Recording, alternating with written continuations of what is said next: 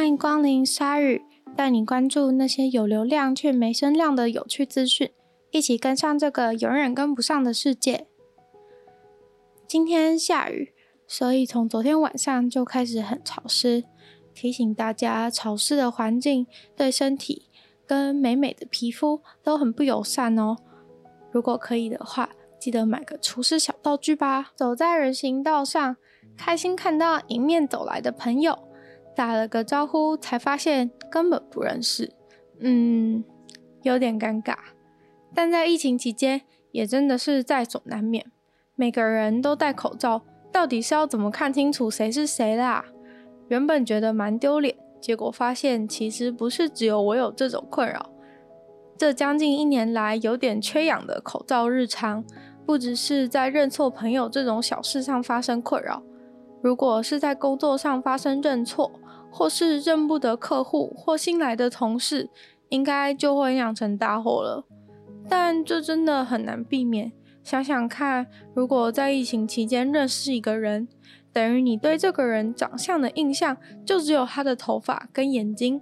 而亚洲人又大部分都是黑头发、黑眼睛，下次见面时要认出他的几率根本微乎其微。于是，日本名古屋的印刷厂就发明了名片口罩。目前，名片口罩有分基础的几种款式，包含待客口罩、推销口罩和业务口罩，它们各自有固定的模板样式。如果想要的话，只要上网把你的基本资料，像是名字、职位等等的资讯填写上去，就可以直接订购了。售价是一个一千五百日元，大概台币四百多，而且不用大量，只要买一个就可以下单喽。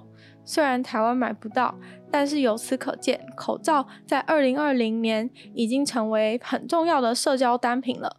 就算不是名片口罩。只要是特别的口罩，都可以制造两人之间的话题，就跟书包上可爱的吊饰或是华丽的铅笔盒一样，是同时兼具社交与时尚的重要配件。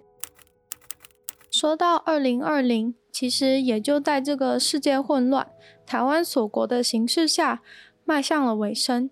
而柯林斯字典已经选出了二零二零的年度代表字：lockdown，封锁。在四十五亿个词汇当中脱颖而出的 lockdown，算是很好的反映了疫情对全世界的影响。这次之所以会选出 lockdown 这个字的原因，是因为 lockdown 这个字在柯林斯字典中的解释是对旅行、社交互动、公共场所的使用施加严格限制，而这个字。二零二零年，在网络平台、电视新闻，还有各种文字或语音材料中，截至目前为止，已经出现了二十五万次，相较于二零一九年只被使用了四千次，统计数字上，二零二零年整个飙升了非常非常多，是这一整年重复出现的关键字当中最多的一个，所以被选为年度代表单字。除此之外，今年前几名的单字中，还有好几个都与疫情有关，像是 coronavirus 冠状病毒、social distancing 社交距离、furlough 无薪假、self isolate 自我隔离、key worker 关键员工，都与疫情有关。那 key worker 的部分，大家可能比较不熟悉，在网络上的解释，key worker 就是那些。对于社会运作非常关键的工作者，他们可能提供的服务是非常的重要、必要的，尤其像是警政单、警察单位、健康单位，或者是教育者，或是在重要交通枢纽工作的人。尤其关键员工 （key workers） 这个词的使用量，比过去一年增加了六十倍。这显示了在二零二零年，大家非常重视那些对社会运作非常重要的职业。根据统计，在英国，这些 key workers 的背景弱势的比例却比平均值高，女性占了六十趴，身心障碍占了十五趴，外籍人士占了十八趴，而所谓的 BAME 也占了十四趴。稍微补充一下，BAME 是 Black Asian Minority。Ethnic 的缩写，主要代表非白人的种族，黑人、亚洲人或是其他少数种族。这些 key workers 的工作本来就很重要，但在疫情期间，若是没有这些人，社会就会进入失序状态了。不过讽刺的是，这些最重要的工作，反而是薪水相较平均低的。其实从工作者弱势比例较高就可以略知一二。而且在疫情期间，这些 key workers 更是感染肺炎的高风险族群，只能说。资本主义万岁喽！重要的工作通常都不会有较高的待遇哦，大家要习惯认命吧。还记得今年五月底诚品敦南店关闭吗？诚品敦南当时可是引起非常多人的关注，毕竟这间书店可能是全台湾最有名、最有代表性的一家。在最后关店前的时刻，还有很多人跑去打卡，留下最后的回忆。虽然诚品敦南关店的很大原因是因为都更，但其实二零二零年诚品就计划性的至少关了八家分店。很多人怀疑是否台湾市场环境不理想，或是因为疫情的影响等等。官方则表示这是对成品的体质改变的重要时机。他们很重视三个指标：未来性、获利性和公共性。但如果一家分店三个指标的任一项都无法达到的话，那就该是改革的时候了。从关店潮到现在，也过了快半年，诚品终于公开了他们对于事业的下一步规划。最重大的规划就是他们即将到马来西亚进行海外扩点。去年就已经在日本东京的日本桥拓展了华人圈以外的市场。这次则是看好马来西亚的华人市场，经过三年的评估，决定在马来西亚吉隆坡的 The Star Hill 百货里面设店。这个店面有两千多平，是去年开设的日本桥店的两倍大，是个蛮大胆的尝试，尤其是在疫情期间。据说是有受到房东 YTL 集团的支持，看好体验式零售的商机。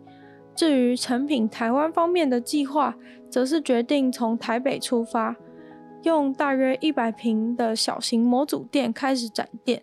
因为过去成品的每一间店都是量身定做设计的，准备期大约需要花三年，成本也高上许多。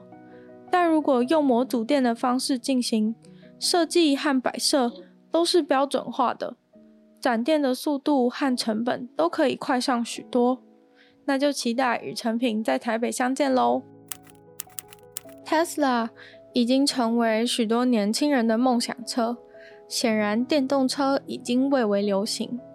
这个星期又有一个电动车新星 Lordstown，它的股票飙升了二十六趴，目前公司价值三十七亿美元。原因是它近期公布了它的订单和生产计划。预购的订单部分已经收到了五万笔。这个 Lordstown 的电动车非常炫炮的点是，它是 pickup truck，不是常见的轿车或休旅车。中文好像叫做皮卡车。我看了好久，一直想说，为什么车子的东西会跟皮卡丘有关啊？查了英文新闻稿才知道，原来是 pickup truck。总之就是一种轻型货车吧。台湾虽然比较少见，比较能看见的应该是 Volkswagen 的那一台。除此之外，它还是真正以轮子为核心引擎的车子。也就是说，这个车子的每一个轮子都是由一个独立的软体控制的，四个轮子是独立运作的。官方形容这是一个真正的四轮开车体验，对四个轮子都有完全的掌控。而且官方宣称这是最经济、最环保、最安全的车子。在二零二一年，马上就会先生产 demo 的车子，大约二十到五十台，开始进行各种碰撞和系统的测试，真的是非常的令人期待。目前的定价是四万九千五百美元，虽然大家可能买不到。但是可以现在买股票，好像还跟得上起飞哦。今天的鲨鱼就到这边结束了。感谢大家的收听。那如果喜欢鲨鱼的节目，想要听更多有趣的新资讯的话，记得要追踪鲨鱼的 Podcast 哦。那如果可以的话，还希望大家可以到 Apple Podcast 帮我留个星星，或是写评论。如果还想听更多的话，可以搜寻女友的纯粹不理性批判的 Podcast，或是到我的 YouTube 频道逛逛。可以按赞、订阅、追踪、分享，或是如果想要看我的生活跟吃什么东西的话，可以追踪我的 IG。希望鲨鱼可以成功的在每周二、四、六与大家相见。那我们就下次见喽，拜拜。